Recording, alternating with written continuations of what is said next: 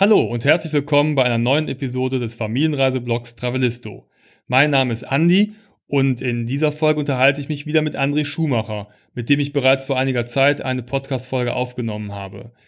Der André ist ein richtiger Vielreisender und seit über 20 Jahren in der Welt unterwegs und hat eine Menge Dinge erlebt und kann viele spannende und interessante Geschichten erzählen. Und da reicht einfach eine Episode gar nicht aus und deswegen gibt es heute eine kleine Fortsetzung. Vor einigen Jahren haben der André und seine Frau Jenny Nachwuchs bekommen, einen kleinen Sohn. Und dann muss das Reisen ja auch nicht vorbei sein. Das kennen wir ja alle. Mit Kindern kann man wunderbar reisen und die Welt erkunden. Und das haben die drei auch gemacht. Sie waren mehrere Monate lang mit dem Lastenfahrrad unterwegs in Europa und haben da natürlich wieder eine Menge spannender Dinge erlebt. Darüber hat der André auch ein Buch geschrieben und darüber unterhalten wir uns heute unter anderem auch. Wenn euch nochmal die erste Folge mit André äh, interessiert, dann schaut gerne mal nach in unserem Feed. Die Episode ist natürlich noch online. Da erzählt er, wie er zum Reisen gekommen ist und äh, berichtet von so spannenden Reisen wie äh, mit dem Fahrrad von Patagonien nach Alaska zu fahren. Da ist er nicht ganz angekommen. Nach zweieinhalb Jahren hat er gerade mal die Karibik erreicht, aber schon unheimlich viele Dinge in Südamerika erlebt. Oder er hat als Barkeeper auf einem Schiff gearbeitet, das in die Antarktis gefahren ist oder er hat in ja ein Jahr in Tibet gelebt. Also wirklich viele spannende Geschichten. Es lohnt sich da noch mal reinzuhören in die Folge vorher. Und ja, jetzt freue ich mich erstmal auf ein spannendes Gespräch und wieder viele interessante Geschichten von André Schumacher. Travelisto, der Reisepodcast für aktive Familien. Hallo, wir sind Jenny und Andy und gemeinsam mit unseren beiden Söhnen bereisen wir Deutschland, Europa und die Welt. Wie wir reisen, was wir erleben und welche Tipps wir für euch haben, darüber berichten wir auf diesem Podcast.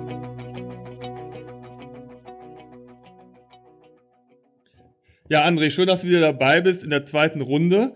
Ähm, in der ersten Episode vor ein paar Wochen haben wir ja ausgiebig über dein Reiseleben erzählt und wie du zum Vielreisen geworden bist. Und wir waren irgendwo stehen geblieben auf äh, einer Inselgruppe vor Afrika, auf den Kanaren. Ähm, da warst du auch mal eine Zeit und hast deine Frau kennengelernt dort. Bist du wegen der Frau dahin gefahren oder was hattest du die Kanaren vorher für dich schon entdeckt?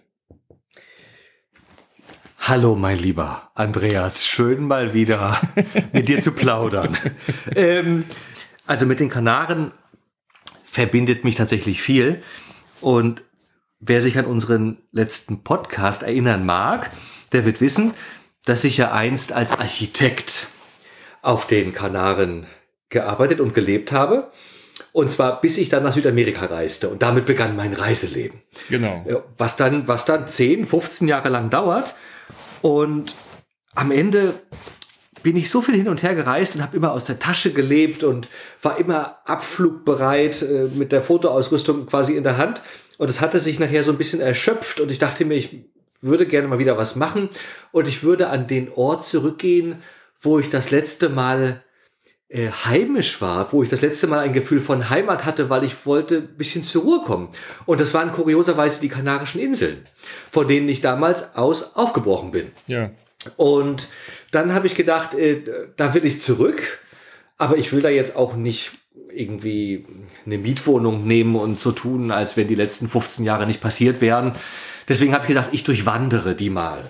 Und äh, ich wollte die durchwandern, so lange, so langsam es irgendwie geht und äh, ohne Zeithorizont und natürlich abseits von all dem, was man normalerweise mit ihnen assoziiert und abseits der Touristenströme und so. Und ich habe mir dann nur einen kleinen Rucksack gepackt und hatte eine kleine, eine kleine Kompaktkamera dabei und einen Schlafsack und eine Isomatte und bin dann eigentlich losgelaufen und wollte das Kanarische Archipel einmal von Ost nach West durchlaufen. Kannte Jenny natürlich nicht. Und ähm, bin also angefangen in La Graciosa, äh, die achte Insel der Kanaren, das wissen viele nicht. Ja, die kleinste bis dato, oder? oder eine der kleineren, ja, ne? Genau, bis dato gab es sieben. Ja. Und jetzt vor kurzem, ich glaube erst vor ein, zwei Jahren, wurde La Graciosa, die Lanzarote vorgelagert ist, ja. auch eine eigenständige Insel, hat glaube ich nur 250 Einwohner. Ja. Und ähm, da habe ich angefangen, also ganz im Osten. Und mich dann in mehr als einem halben Jahr so langsam Richtung Westen vorgearbeitet und kam dann im Winter in El Hierro an. Ja. Die vierte Insel aber war Gran Canaria. Und mh, hm, auf Gran Canaria ähm, herrschte zu der Zeit ein äh, Wüstensturm, der heißt Kalima.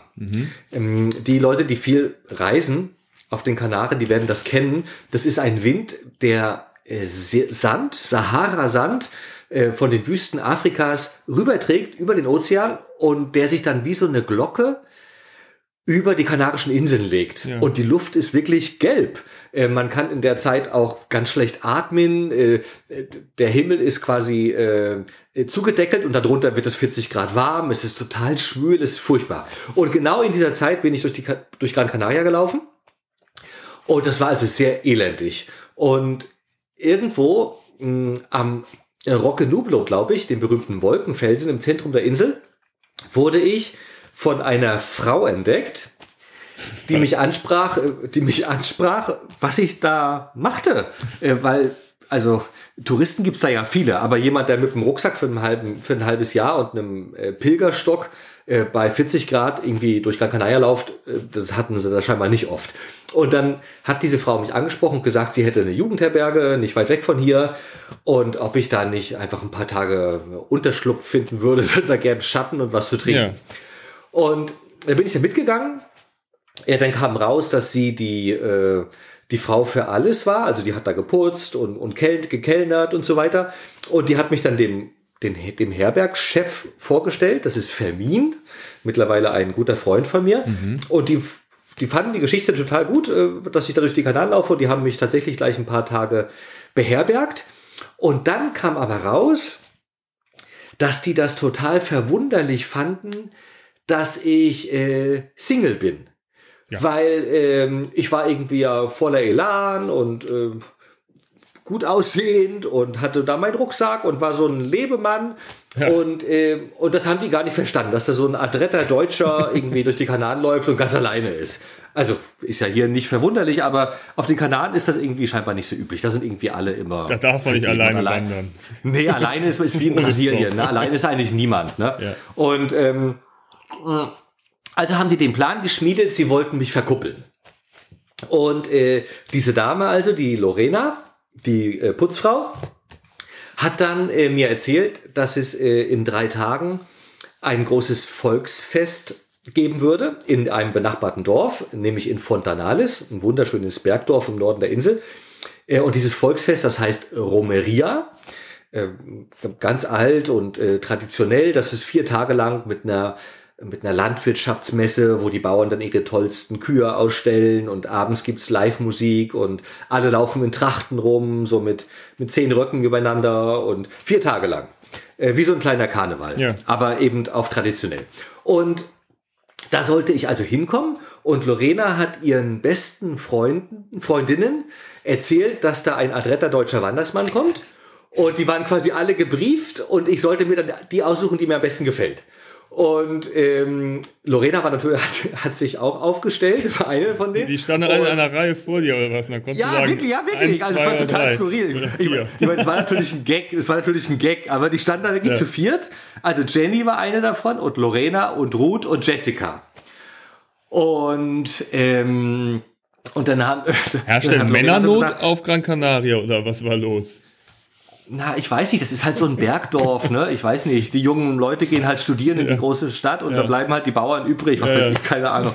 Und ähm, und, und dann habe ich, dann hat das gleich mit, mit, äh, mit Jenny gefunkt und wir haben gleich haben total Spaß gehabt und gelacht und, und die Situation natürlich war total skurril, also haben wir da eigentlich nur Spaß gehabt. Wir haben uns gut verstanden und da das ja ein Familienpodcast ist, kann ich jetzt nicht in, in, äh, in alle Details gehen, aber wir waren am nächsten Morgen ein Paar. Ah, ihr habt euch so gut verstanden, Und- also. Ja, und, ähm, und dann sind wir also auch ähm, zusammen dann weitergereist eigentlich. Ähm, Jenny war punktuell dabei, die hat mir dann erstmal Gran Canaria gezeigt ähm, und die schönsten Ecken, die ich also auch gar nicht gefunden hätte und was dazu beigetragen hat, dass mir die Insel ähm, sehr ans Herz gewachsen ist. Ich mochte die am Anfang gar nicht, weil die ja im Süden hat die dieses furchtbare Touristengebiet Maspalomas Ja, und das, äh, Playa Ingles, was wirklich, glaube ich, das größte Touristengebiet äh, Spaniens ist. Echt? Ähm, und ja, ja, und deswegen mochte ich die Insel gar nicht. Ja, ja. Und aber tatsächlich ist das Hinterland, wenn man sich da ein bisschen von wegbewegt, ist das Hinterland traumhaft in den Händen der Einheimischen, keine Touristen. äh, Dörfer, die nur über Wanderwege zu erreichen sind, wunderschön. Ich war tatsächlich mal, mal vor, äh, vor 15, 20 Jahren auf Gran Canaria und habe tatsächlich auch in Maspalomas gewohnt, aber war da nie, weil ich morgens, äh, ich habe mir einen Mietwagen geholt mit äh, meiner Jenny und äh, wir sind direkt raus, sind da hinten gewandert. Das ist ja wirklich, da siehst du ja überhaupt keine Menschen mehr, ne? Und dann äh, abends Ja. nur zum Übernachten wieder zurück und äh, ne, also das kann ich verstehen. Also das ist traumhaft da und äh, ganz, Ja. äh, also hat da nichts mehr mit dem zu tun, was man im Süden da in Maspalomas sieht.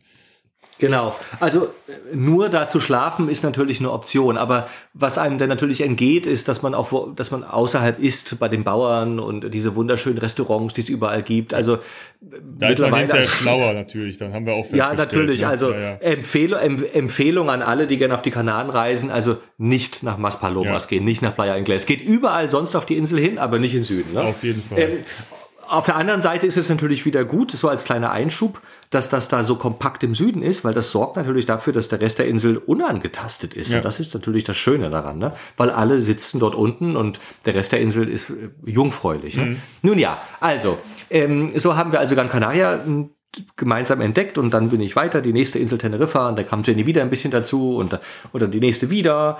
Und ähm, so haben wir uns also auf der dritten Insel kennengelernt und auf der siebten war sie schwanger. Oh, Und ähm, da haben wir gedacht, oh Mensch, das passt ja hervorragend. Äh, Ich wollte ja eh ein bisschen äh, äh, ankommen, ruhiger Ja. werden, Heimat finden. Und ich war, glaube ich, Ende 30. Ähm, und das hat also total toll gepasst. Ich dachte mir, das ist die richtige Frau. Genau, die brauche ich. Die macht so einen, die macht so einen Schwachsinn mit, wie ich da immer unterwegs bin und so.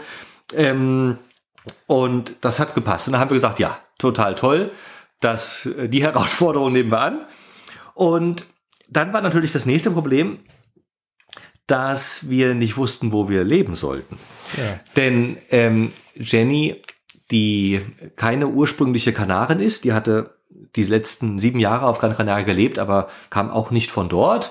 Und äh, die Kanaren hatten zu der Zeit einen ganz schweren Stand, weil die Wirtschaftskrise Ja. ähm, hatte Spanien ja ziemlich lahmgelegt und die Kanaren viel mehr noch. Also unter den Architekten zum Beispiel weiß ich, es gab 95 Prozent Arbeitslose. Ähm, Tourismus war eingebrochen, äh, Landwirtschaft, also am Boden. Und damit fiel, fielen die Kanaren eigentlich aus, ähm, um uns da eine Heimat zu suchen. Und ich selber hatte in Deutschland seit 15 Jahren keine mehr. Und das heißt, wir standen eigentlich vor einem weißen, unbeschriebenen Blatt und haben überlegt, was machen wir jetzt? Wo gehen wir hin? So, wo suchen wir uns ein Dach? Ja. Und haben dann natürlich ähm, großzügig angefangen und haben überlegt, ob wir nach Nepal gehen, nach Patagonien, nach Europa. Also alle Kontinente standen eigentlich zur Auswahl. Ja. Und wir haben dann so nach dem, nach dem Ausschlussprinzip eigentlich die Orte rausgenommen. So Patagonien ist vielleicht ein bisschen zu, ein bisschen zu weit weg dann und ein bisschen zu unsicher. Da gibt's ja. immer mal einen Staatsstreich und mal wieder eine Inflation und einen Schuldenschnitt und das konnten wir uns irgendwie nicht vorstellen. Und ähm, Nepal, ähm, die bekämpfen sich ja da immer irgendwie die, die königlichen Garden und die Maoisten. Mittlerweile regieren ja die Maoisten in Nepal auch und die schmeißen die ganzen Ausländer raus. Also das wäre auch keine gute Wahl gewesen. Und so blieb dann eigentlich Europa übrig. Und da haben wir dann wieder geguckt. Schweiz war zu teuer, ähm, Österreich auch, dann blieb irgendwie Deutschland übrig. Und dann hat mein Papa, der hat uns immer geholfen beim Suchen. Und mein Papa hat äh, eine Landkarte von Deutschland gezeichnet, wo er alles eingetragen hat, was doof ist. Also Kernkraftwerke, Ah, sowas äh. Giftmülldeponien, Ja. Überschwemmungsgebiete großer Flüsse, ähm, die Befallsgebiete des Eichenprozessionsspinners. da bin ich fast vom Stuhl gefallen, aber das ist dann ist schon mal Mitteldeutschland irgendwie weg, Dann überall wo die große Wälder sind. Nur noch übrig, oder was? Ja, zum Beispiel und Mecklenburg, mein Lieber. Na, auf jeden Fall. Da blieb so ganz viel übrig und ein paar Sachen waren natürlich zu teuer Ja. und ein paar Sachen äh, waren einfach zu dicht bevölkert und ähm, so blieben halt wenige Orte übrig. Nachher das Wendland war noch im Gespräch, Schleswig und Mecklenburg. Mhm. Und ähm, bei näherer Betrachtung ist es dann Mecklenburg geworden und am Ende wohnten wir dann eine halbe Stunde entfernt vom Haus meiner Eltern. Ah, also da, wo du aufgewachsen bist, so groß geworden bist. Da, wo, in der Nähe der von Heimat. Rostock, genau. Ja. Und das ist natürlich eine wunderschöne äh, Geschichte, die mich sehr an den Alchemisten eigentlich erinnert hat, der zu Hause ja auch loszieht, die Welt entdeckt und am Ende dann überraschend wieder in der Heimat auf, äh, aufschlägt. Ähm, und mein Papa hat das übliche, das Übrige dazu beigetragen, dass wir dort auch wirklich landen. Wer weiß, vielleicht hat er die Karten ja manipuliert. Wir also, wollten wahrscheinlich ihr Enkelkind auch öfters sehen, ne? Ja, na Als klar, na in, klar. In Patagonien Ja. zum, zum Babysitten vorbeikommen. Ja, das wäre ja nicht gegangen. Ja. Ne? Und, ähm, und dann haben wir dann diesen wunderschönen Hof gefunden. Drei Hektar Land, äh, ein altes Wohnhaus, ein paar Schuppen, ein groß, eine große Scheune dran. Und das war so die Größe, die mir irgendwie auch vorgeschwebt ist. So nach, also nachdem man so 20 Jahren um die Welt gereist ist, da kann man sich irgendwie keine kleine Mietwohnung mehr vorstellen. Das- Also mit einer, mit einer patagonischen Finca musste das irgendwie schon Schritt halten. Und ähm, auch weil ich Raum äh, brauchte, ich hatte immer, immer den Traum, ich mache irgendwann mal vielleicht ein Fotofestival oder irgendwie Workshops im Sommer und vor allen Dingen wollten wir einen Ort schaffen, auf dem ähm, Platz ist für liebe Menschen. Also es war von vornherein das klar, war- dass, dass ihr nicht nur eine Bleibe für euch sucht, sondern irgendwie Ja, einen genau. Raum, an dem man was schaffen kann, in dem man so ein Miteinander schaffen kann. Okay. Gen genau, weil ich hatte, ich weiß nicht, ob ich das bei der letzten Folge erzählt hatte, ich hatte in Südamerika äh, mal ein halbes Jahr eine Jugendherberge mitgeführt. Genau, das hat Und- erzählt, ja. Genau. Und ich hatte da, da diesen, dieses wunderbare Gefühl dabei, dass wenn man einen Ort hat, der nur schön genug ist, dass dann die ganze Welt zu einem kommt. Und man muss eigentlich selber gar nicht mehr so viel reisen.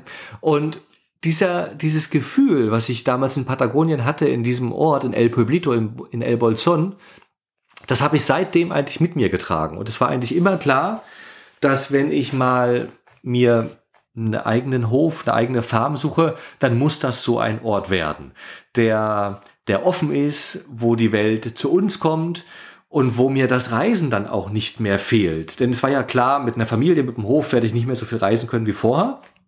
Und ich wollte eigentlich vermeiden, dass mir das fehlt. Also war eigentlich klar, die Welt muss zu uns kommen, damit es immer interessant ist und befruchtend und inspirierend. Und so haben wir diesen Ort gefunden, ähm, diesen Hof, der so viel Potenzial bietet in einem wunderschönen kleinen Dorf mit sage und schreibe 29 Einwohnern, uns eingeschlossen. Und natürlich konnten wir den aber nicht bezahlen. Das war das nächste Problem, weil er war riesengroß und ähm, Jenny war ja arbeitslose Spanierin in Deutschland. Ich war irgendwie freiberuflicher Fotograf, also keine Chance für Leute, die das auch schon mal versucht haben, Ja. einen nennenswerten Kredit zu bekommen. Also haben wir dann versucht, ähm, Crowdfunding zu machen. Unsere Variante eines Crowdfundings. Wir haben nämlich ähm, Ziegelsteine verkauft. Die lagen nämlich reichlich hier rum auf dem Hof.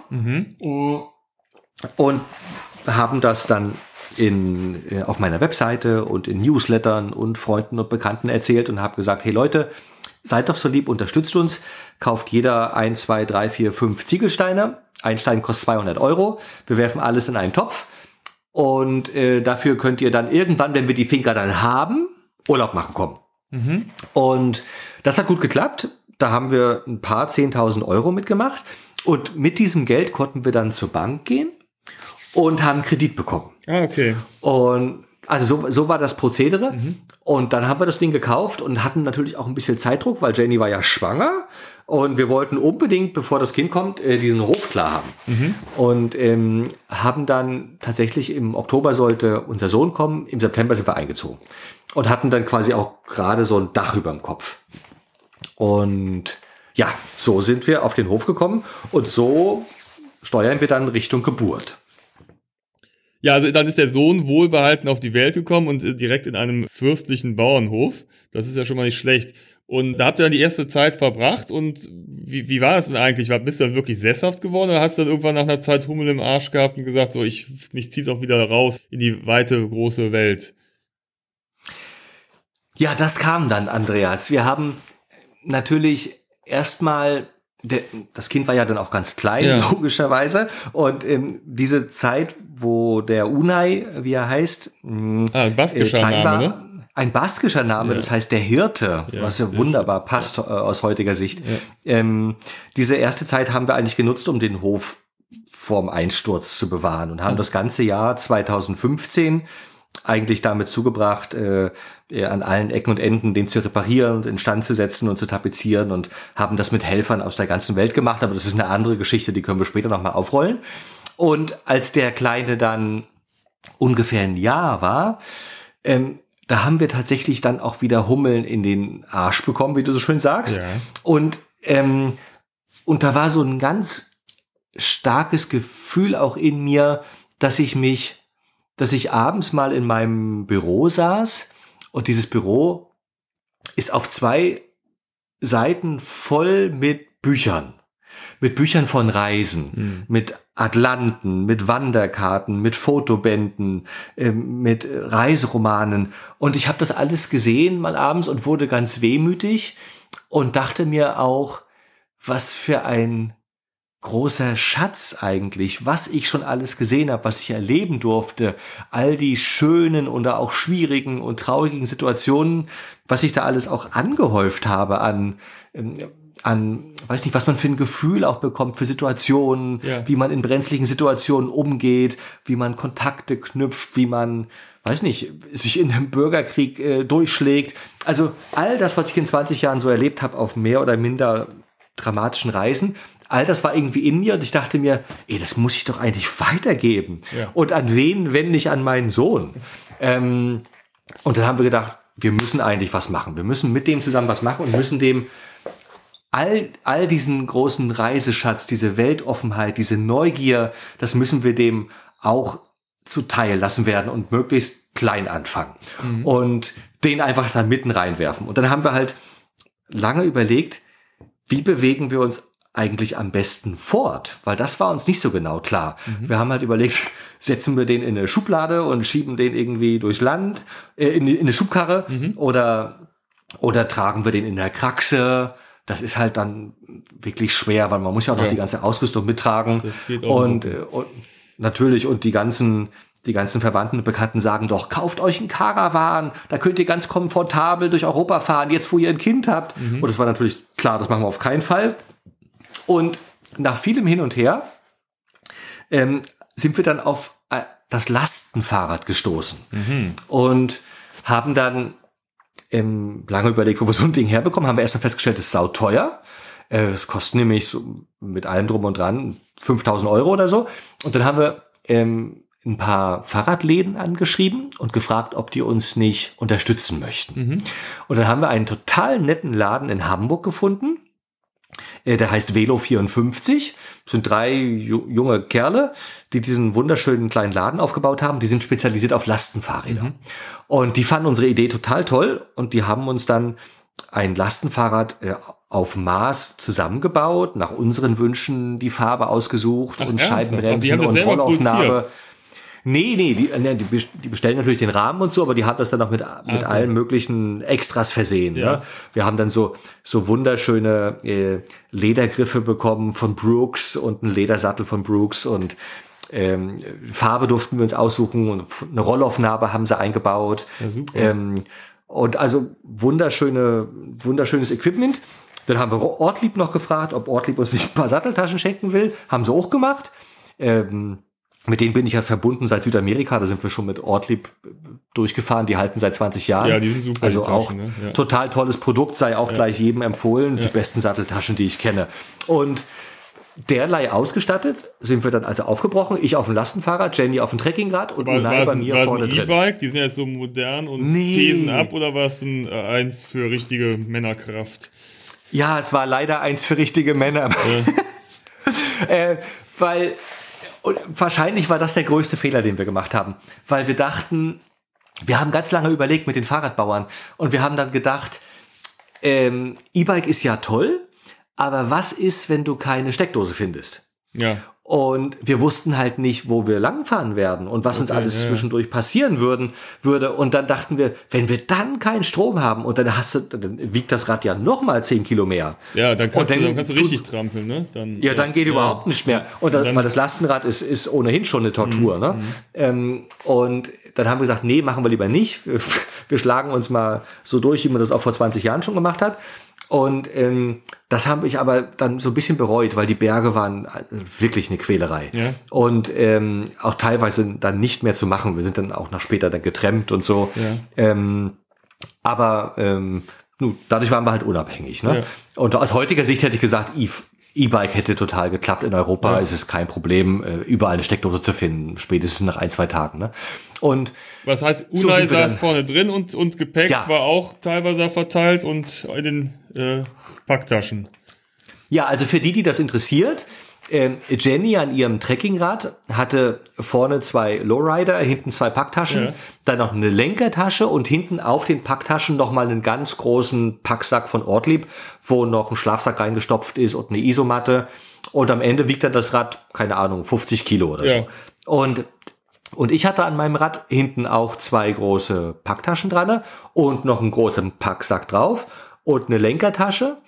Und an in, in dieser, dieser Kasten vorne, in dem Unai drin saß, der hatte natürlich das ganze äh, Kinderzimmer eigentlich vorne drinne.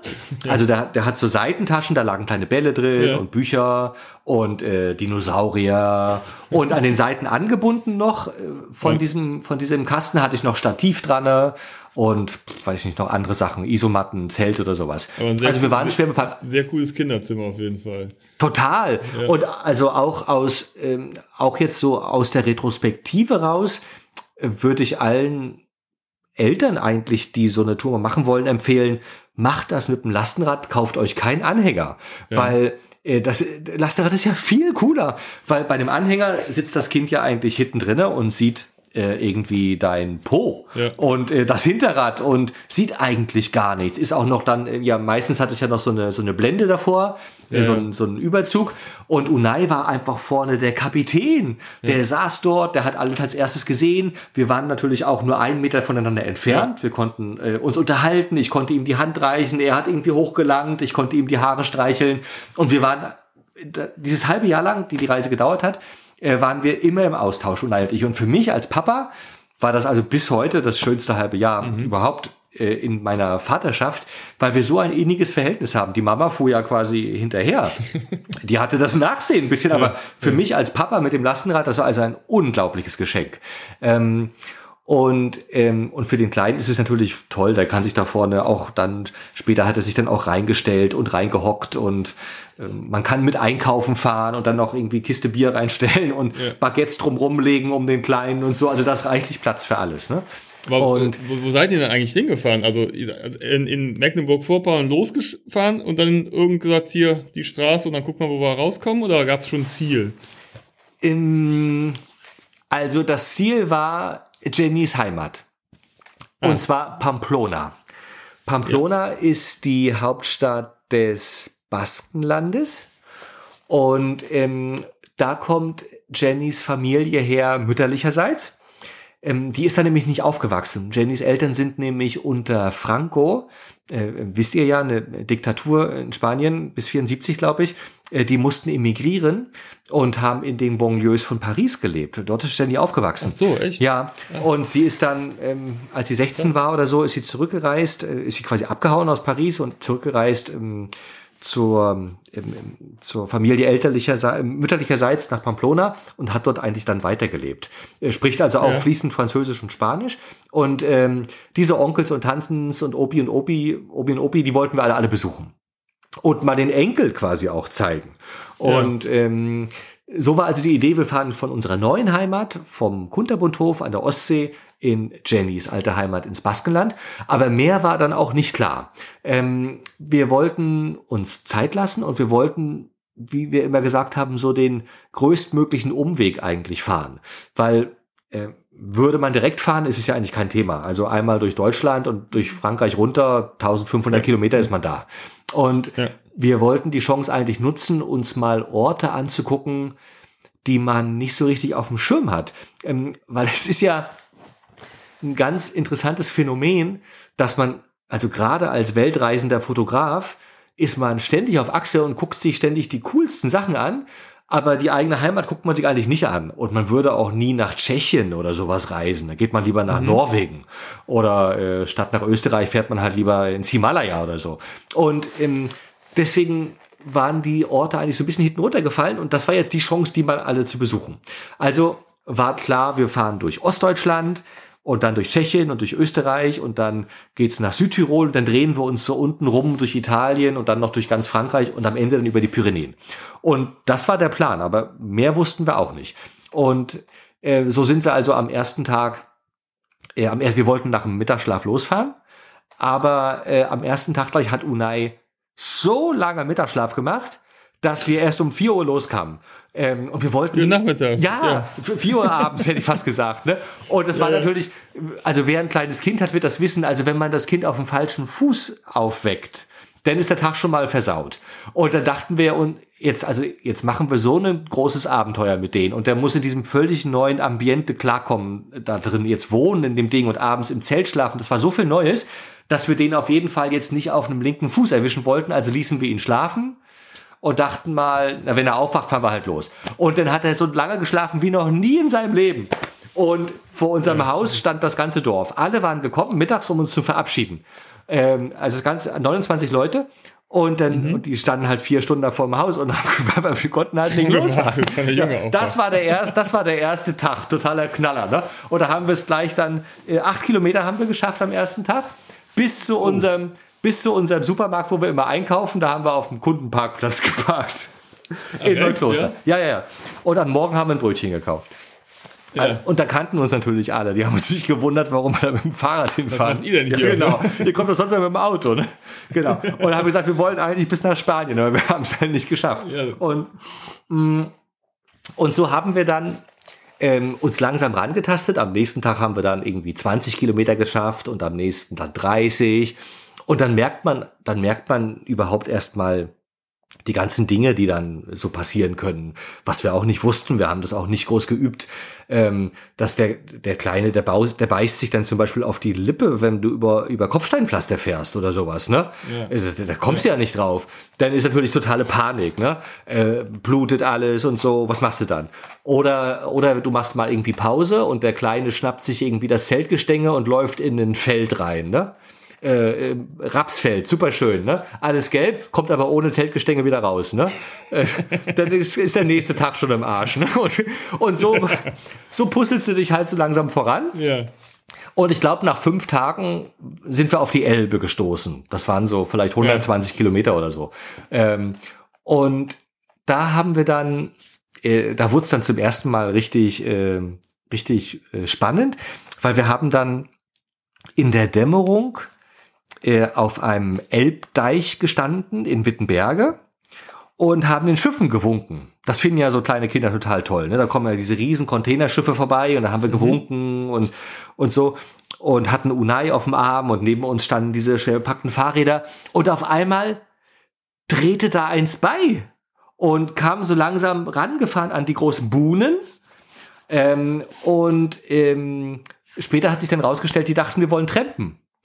Und Ach so. die waren angehalten. Hätten die euch? Ja, und äh, die haben irgendwie gedacht, oh Mensch, hier drei, drei Leute sehen total abgehalftert aus, haben Baby auf dem Arm, drei schwer bepackte Räder, die brauchen bestimmt Hilfe.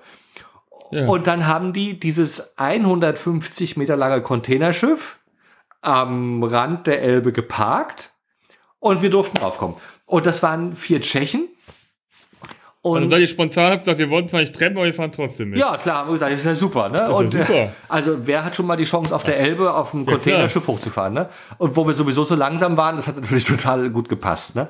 Und ähm, dann kam raus, die fahren bis nach Sachsen, ähm, bis dahin, wo die Elbe dann bei sehr heißen Sommern äh, unschiffbar wird, weil sie nicht mehr genug Tiefgang hat. Und das war bis mhm. Riesa. Und mhm. ähm, dann sind wir vier Tage auf diesem Elbkahn gefahren und das war also das erste wirklich große und obendrein überraschende Highlight, weil ja, klar, ähm, bisher kannte ich halt den Amazonas, aber die Elbe nicht und da habe ich so festgestellt, wie wunder wunderschön die ist, weil die Elbe ist Biosphärenreservat der Menschheit, äh, ein großer Abschnitt der Elbe durch fünf Bundesländer hinweg ist ähm, Naturreservat, Biosphärenreservat, äh, nicht bebaut in Ufernähe. Überall sind Biber und Kraniche und Reiher und Störche. Und am Morgen liegt so Nebel über der Elbe und es ist mucksmäuschenstill. Und wir sind vier Tage durch diese wunderschöne, unangetastete Landschaft geglitten. Und es war einfach traumhaft. Ich bin einfach dann ganz früh aufgestanden, morgens um vier mit meiner Kamera, habe mich vorne auf Deck gesetzt und äh, fotografiert und dort in der Stille gesessen und bin einfach in diese, in diese Landschaft hineingefahren, mucksmäuschenstill, traumhaft. Und ähm, so kamen wir dann bis nach Sachsen und dort sind wir dann wieder auf den ähm, Elbe-Radweg, auf dem wir ja eigentlich fahren wollten. Ja, so ging es dann weiter, Andreas. Ähm, ja. Wir sind die Elbe noch gefahren bis ähm, nach Melnik. Das ist in Tschechien.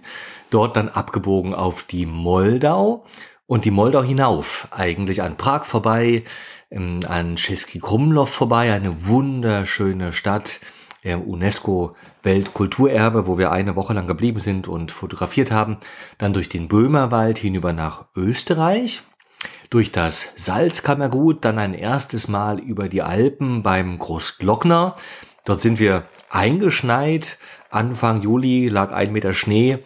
Ähm, saßen wir oben auf 2500 Meter mit einem weinenden Baby erstmal fest, mussten uns aufwärmen, dann haben wir uns hinuntergestürzt ähm, Richtung ähm, äh, Heiligen Blut und Mörtschach, dort einen lieben Freund besucht, den Peter von der Alm, ein Permakulturbauer, hm, wo wir eine Woche auch geblieben sind und dann ging es weiter durch Osttirol, Südtirol, wunderschön durch die Dolomiten, natürlich eines der Highlights der ganzen Reise, ja. dann durchs Trentino zu den oberitalienischen Seen, dann hinunter in die Po-Ebene, an Turin vorbei, viel leckerer Wein, der ähm, dort Reisfelder gibt es und im Hintergrund erheben sich die Alpen. Das Ganze sah eigentlich ein bisschen aus wie, äh, wenn man in Nepal unterwegs ist, ja. wo im Vordergrund auch immer die Reisfelder sind und dahinter erhebt sich das Himalaya. Dort in der Po-Ebene hatte ich absolut ähm, das gleiche Gefühl. Dann ein zweites Mal über die Alpen,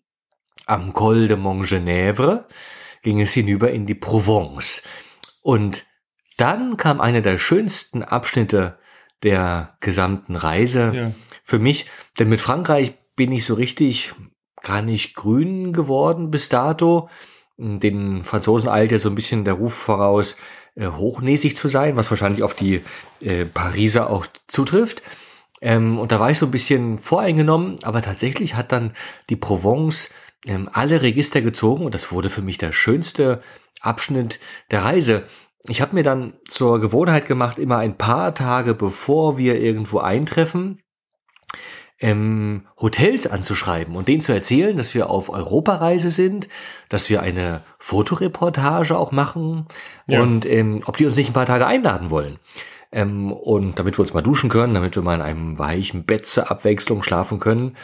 Und ähm, darauf sind äh, in der Provence ganz viele angesprungen. Und so sind wir wirklich in traumhafte Orte gekommen, vier Sterne Hotels, die wir uns nie hätten leisten können. Und ähm, das in ist einem genial. Ähm, wunderschönen ähm, Hotel der Auberge de Cacarie am Fuße von Gord. Da mochten uns die Hotelbesitzer besonders gern. Das war ein Ehepaar, mit denen es sofort geklickt hatte. Die haben sich nämlich unser Lastenrad ausgeliehen und sind damit ein paar Stunden durch die äh, Pampa gefahren und die fanden das so schön, dass äh, hinterher äh, der Dominik sofort eine Rundmail geschickt hat an seine ganzen Partner, Hotels, Freunde und Kollegen, ganz Südfrankreich lang und hat denen erzählt, Mensch, da ist ein nettes junges Paar aus Deutschland mit einem kleinen Baby und äh, die leben in so ärmlichen Verhältnissen, die brauchen mal irgendwie ein weiches Bett. Und dann haben partout äh, gleich ein Dutzend Hotels geantwortet und äh, der Dominik hat uns beim Abendessen bei einem schönen Glas Wein die Liste präsentiert und gesagt, so, hier habt ihr für die nächsten Tage wunderschöne warme Betten und ausgelösten Hummer. Und so sind wir eigentlich durch die Provence gefahren. Traumhaft. Am äh, Pont du Gard vorbei, ähm, diesem großartigen architektonischen Erbe der Römer. Und dann ging es in das Zentralmassiv, die Cevennen namentlich. Und das ist für mich ähm, eine der schönsten Ecken eigentlich geworden. Auch ganz überraschend. Das ist eine, ja. ähm, ein Kalk, äh, Kalkstein-Hochplateau, äh, ungefähr 1000 Meter hoch und oben total plan. Ähm, und da der Kalkstein das Wasser nicht hält, ist das eine sehr karge Region, auch schon immer gewesen. Dort oben wächst fast gar nichts. Es ist alles voller gelbem Gras und ein paar ähm, Korkeichen. Und es hat mich so erinnert an, an Tibet und an Patagonien, aber das mitten in Europa. In der Tat war das immer so menschenleer, so öde, dass einzig die Kreuzritter dort gelebt haben und ein paar Gehöfte angelegt hatten vor tausend Jahren. Ähm, und danach sind die äh, Orte eigentlich verfallen und wurden erst jetzt in den letzten Jahrzehnten von Liebhabern und Aussteigern wieder aufgebaut und gehören heute zu einigen der schönsten Dörfer Frankreichs. Ja. Und ähm, in einem von dem, in La Couverturat, haben wir am Stadtrand auch unser Lager aufgeschlagen, so äh, ganz wie die Kreuzritter. Und da kam es zu einem der schönsten Momente der gesamten Reise für mich, eigentlich der Moment, an, für den sich die ganze Reise gelohnt hat. Und zwar lagen wir dort auch im Gras unter freiem Himmel auf einer Isomatte im Schlafsack und Jenny und Unai, die hatten schon geschlafen. Ich saß noch an einem kleinen Lagerfeuer und hatte einen warmen Tee in der Hand, hatte ein Tagebuch geschrieben und das ging dann bis weit nach Mitternacht. Und irgendwann hörte ich es so rascheln und habe mich umgedreht und da bewegte sich Unai in seinem Schlafsack, schlug die Augen auf, schaute nach oben ans Firmament und sagte zum ersten Mal in seinem Leben dieses Wort. Sterne. Und dann schloss er die Augen und schlief wieder ein. Und ich hatte Tränen in den Augen vor Rührung und wusste, dafür haben wir diese Reise gemacht, um den kleinen, um dem kleinen diese besonderen Momente zu schenken. Und ja, danach ging es dann weiter durch Südfrankreich, dann haben wir uns noch über die Pyrenäen gekämpft. Ähm, und dann ging es die letzten Tage durch das Baskenland. Bei bestem Wetter. Im Herbst war das, die Felder ähm, waren alle goldgelb, die Traktoren fuhren wunderschön und trudelten so dann nach fast fünf Monaten Fahrt in Pamplona ein, am Tage eines Volksfestes. Und zwar kennen bestimmt viele, gibt es ja in Pamplona ähm, das berühmte Fest San Fermin, das größte Volksfest Spaniens, glaube ich, auf der ganzen Welt bekannt, ähm, namentlich, weil äh, Hemingway auch vor über 100 Jahren schon daran teilnahm und ein Buch über die Stierläufe durch die Straßen von Pamplona geschrieben hat, nämlich den, den Roman Fiesta. Und seitdem ist das Fest äh, weltberühmt und aus aller Herren Länder strömen die Menschen einmal im Jahr eben nach Pamplona, um dort auch mit den äh, mit den Stieren zu laufen. Und äh, es wurde aber so viel über die Jahre, es gibt so viele Touristen, da wird sich so viel besoffen und gefeiert, dass den eigentlichen Einwohnern Pamplonas das ein bisschen zu viel wurde. Und so feiern die im Herbst ähm, ihr eigenes kleines Fest. Und das heißt San Fermin Chiquito, nämlich der kleine San Fermin. Und genau an diesem Wochenende, wo dieses Volksfest stattfand, sind wir eben eingetrudelt. Das ist alles ein bisschen ruhiger, ein bisschen zivilisierter. Es gibt kaum Touristen. Und das Fest ist den Kindern von Pamplona gewidmet. Und statt einer Stierhatz durch die Straßen werden dort kleine Stiere aus Pappmaché auf Rädern durch die Altstadt geschoben. Und das ja. ist natürlich herrlich und vor allen Dingen für Unai auch am Ende der Reise. Was für ein Finale. Nur, wir wurden am Ortseingang von Pamplona von der Polizei verhaftet. Und warum und was dort passiert ist und wie wir das aufgelöst haben, das kann man natürlich äh, wunderschön auch in dem Buch nachlesen, was ich über diese Reise ähm, geschrieben habe. Weil so langsam läuft uns, glaube ich, hier ein bisschen die Zeit weg.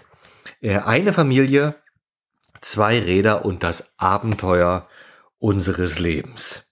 Ja. Eine Geschichte, wie ein Rezensent schrieb, über das Leben, die Liebe und das Verwirklichen seiner Träume. Ja. Mag ich euch ganz doll empfehlen. Ähm, irrwitzige Stories, viele schöne Gedanken, nicht nur von dieser Reise durch Europa, sondern eigentlich sind da 20 Jahre Reiseleben drin. Ein bisschen Patagonien, ja. ein bisschen Nepal, auch der Hausbau, das Crowdfunding-Projekt ähm, ist da drin und natürlich auch viele schöne Fotos von unserer Reise. Ja, das war's.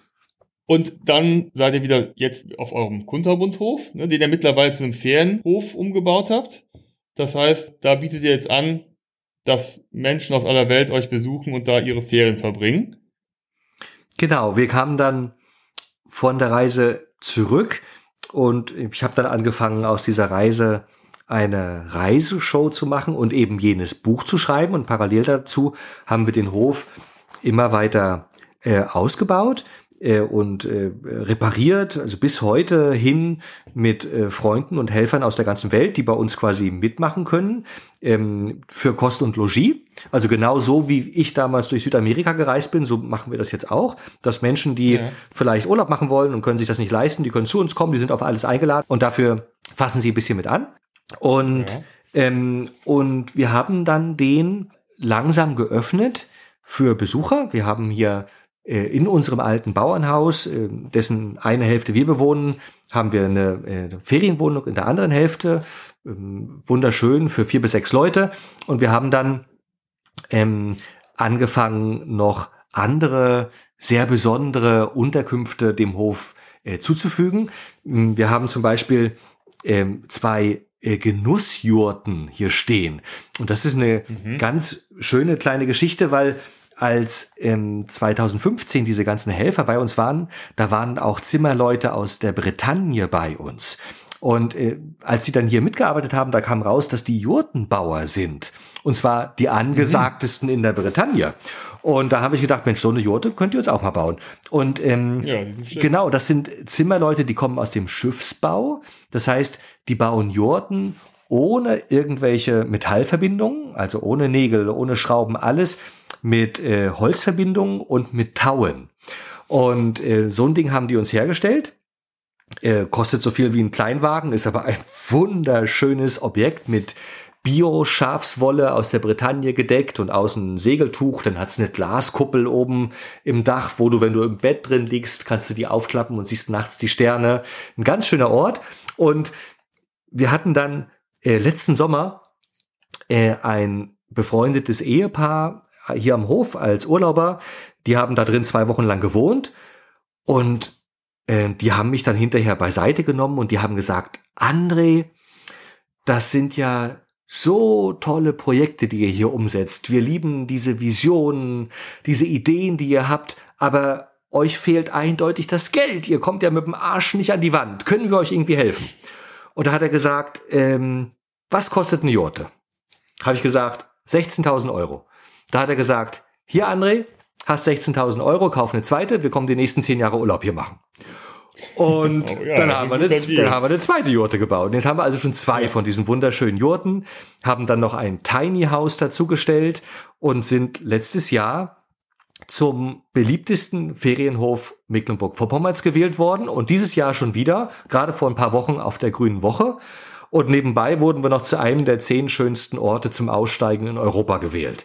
Und das, ja, herzlichen Glückwunsch. Ja, danke schön. Das wird richtig gut. Und das an. ist natürlich, das ist natürlich so, so, so schön und so besonders, weil wir das so unorthodox machen und weil wir ja, ja nicht hier ähm, mit einer Million oder so oder einer großen Erbschaft reingehen und hier so ein tolles Gutshaus hochziehen, sondern weil wir das alles wirklich in Eigenleistung machen, auch ohne große Firmen, sondern irgendwie mit Leuten, die mit anpacken und helfen. Und, äh, und dieser Spirit, glaube ich, dieser Spirit und diese, diese, diese Leidenschaft, die dahinter steht, ich glaube, das ist das, was die Leute hier so lieben, dass die mit anpacken können, dass es alles so unorthodox ist, dass hier immer Lagerfeuer ist und Musik. Und das gefällt scheinbar den Besuchern so sehr, dass wir eben jetzt ähm, andauernd dafür ausgezeichnet werden. Wunderbar. Ja. Aber du, du hast ja gesagt, das war ja vorher ein kleines Dorf mit paar 20 Einwohnern. Was haben denn die gesagt, als da plötzlich so jemand ankommt, sich so einen Bauernhof kauft, Leute aus der ganzen Welt anschleppt, die gemeinsam da bauen? Haben die nicht gesagt, oh Gott, was ist das denn für einer? Oder haben die gesagt, direkt dich Welt offen empfangen, gesagt, Mensch, das finden wir super. Na, also bisher hat sich noch keiner beschwert. Ähm, ich glaube, ich glaube, das freut die. Ähm, das ist ein, ja. das ist ein sehr besonderes Dorf. Ähm, das wussten wir ja auch nicht, aber das erleben wir jetzt so nach und nach, dass wir, glaube ich, sehr großes Glück haben. Wir haben hier im Nachbarhaus ist immer äh, so eine künstlerische Landpartie einmal im Jahr, wie man das auch aus dem Wendland kennt. Und wieder ein anderer äh, Nachbar der hat ein Restaurant und die machen auch immer Veranstaltungen. Und es sind alles sehr umtriebige Leute. äh, Architekten, Designer. Äh, es macht großen Spaß, mit denen zusammen zu sein. Und hinzu kommt aber auch noch, dass unser Hof, ähm, da wurden früher Mittelalter-Festspiele ausgetragen. Weshalb mhm. wir witzigerweise bei uns hinten auf dem Grundstück die größte Steinschleuder Nordeuropas stehen haben. Äh, so eine alte mittelalterliche Bliede, äh, 20 Meter hoch, mit der man, ähm, sagen wir mal, 200 Kilogramm schwere Granitkugeln drei Kilometer weit schießen kann. Und okay. ähm, das Ding steht bei uns quasi jetzt als kleiner, als kleines Gimmick hinten neben der Jurte.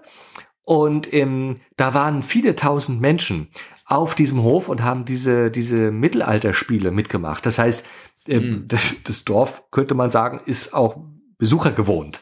Äh, dagegen ist, gewohnt, dagegen ja. ist das ja jetzt genau. harmlos, was wir hier machen. Ne? Und tatsächlich mit einem, einem Kollegen von mir, einem Radiomoderator, möchte ich in diesem Herbst auf dem Kunterbundhof auch ein Fotofestival, ein Reisefestival eröffnen, mhm.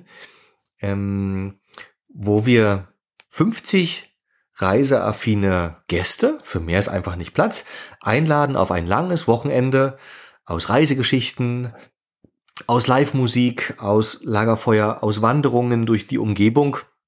Und wir haben auch einen spanischen Spitzenkoch hier, der uns dann quasi von früh bis spät verwöhnen will, äh, wird am Lagerfeuer und in der Küche unseres ähm, Gartencafés. Und äh, da bin ich schon ganz gespannt drauf, weil in ganz Deutschland gibt's ja viele, viele auch wunderschöne Fotofestivals. Und da ist das Ziel eigentlich immer so ein bisschen ähm, größer zu werden und noch eine Messe dran zu hängen und noch mehr Gäste zu haben. Und äh, wir haben uns gedacht, wir machen das eigentlich möglichst klein. Das muss ähm, äh, intim sein, man muss Zeit haben, man muss mit den Weltreisenden, die ja so viele interessante Geschichten zu erzählen haben und die man eigentlich immer nur auf der Bühne sieht und dann packen die ihre Sachen schon wieder ein, ihr Equipment und fahren äh, zum nächsten Gig. Mit denen muss man mal in Kontakt kommen, weil die wirklich spannenden Geschichten, die erzählen die ja nicht auf der Bühne, sondern die erzählen die, wenn man hinterher mit denen am Lagerfeuer sitzt und ein Bier trinkt. Und das wollen wir hinbekommen, nämlich diese interessanten Menschen äh, einzuladen und mit denen einfach ein langes Wochenende zu verbringen. Und 50 Gäste haben jeweils die Chance daran teilzunehmen. Und da gibt's im August den ersten Durchgang. Der ist leider schon ausverkauft, den gibt's im September nochmal ein. Und da das alles so gut funktioniert und wir so viel schöne Resonanz bekommen, werden wir dann im nächsten Sommer weitermachen mit drei ähm, dieser Festivals. Und äh, da sich das mittlerweile ein bisschen rumgesprochen hat, ähm, haben wir nächstes Jahr eine Jazzband, die kommt aus New York in äh, unser kleines Dorf hier und wird in unserer Kulturscheune spielen. Wie geil ist das denn? Das hört sich richtig gut an, also muss ich sagen. Das ist ja bei uns zum Beispiel, also wir wollen im Sommer, um da jetzt mal raufzukommen, haben wir einen Camper und wollten eigentlich Richtung Balkan fahren, also eine Tour nach, nach Montenegro, Albanien und so, die Ecke. Und äh, ich gehe mal davon aus, dass das dieses Jahr nichts wird. Also die Sommerferien, ne, an die wir ja gebunden sind mit Schulkindern, dass die fallen so ins, ins Wasser. Und irgendwie bin ich aber auch ganz froh, da sind wir ganz froh, weil wir die Möglichkeit haben, vielleicht mal das eigene Land zu erkunden. Und wir haben schon gedacht, weißt du was, wenn alle Stricke reißen, fahren wir Richtung Ostsee und hupen mal, wenn wir bei euch in der Straße ankommen und äh, schauen uns diesen Kunterbundhof mal an, weil das klingt so toll. Ja, bitte gerne. Ne? Also finde ich eine klasse Sache. Und gerade müsst ihr ja auch geschlossen haben, ne? Äh, aufgrund der ganzen Situation. Das heißt, man kann auf eurer Webseite auch jetzt schon oder nochmal diese, diese Backsteine kaufen. Ja. Damit man euch unterstützt. Vielleicht kannst du das nochmal ganz kurz erzählen. Ja, tatsächlich ist die Situation, wie ja für viele äh, Künstler gerade, ähm, sehr, sehr schwer, denn ähm, nicht nur wurde unser Hof ja geschlossen als Be Beherbergungsbetrieb, ähm, auch meine Shows wurden durchweg abgesagt und ich führe auch Reisen, auch die wurden abgesagt, natürlich ins Ausland. Das heißt, momentan haben wir trotz diverser Standbeine kein einziges mehr. Und ähm, das ist tatsächlich schon auch bisschen existenziell geworden. Das mit der Soforthilfe hier in Mecklenburg klappt auch nicht. Die haben das mittlerweile äh, gestoppt, weil es wohl viele Betrüger gab.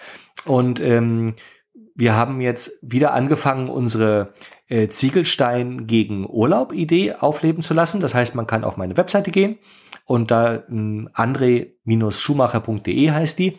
Und da sieht man gleich auf der Startseite diesen Aufruf, wer möchte kann einen Ziegelstein kaufen, kostet 200 Euro und dafür gibt es dann ein Wochenende eurer Wahl, wann immer ihr wollt, für ein bis vier Personen in einer Unterkunft eurer Wahl. Sei es die Ferienwohnung, die Jurte, das Hexenhaus oder ihr kommt mit dem Karawan, wie ihr möchtet. Ihr könnt das auch in fünf Jahren noch einlösen, spielt keine Rolle.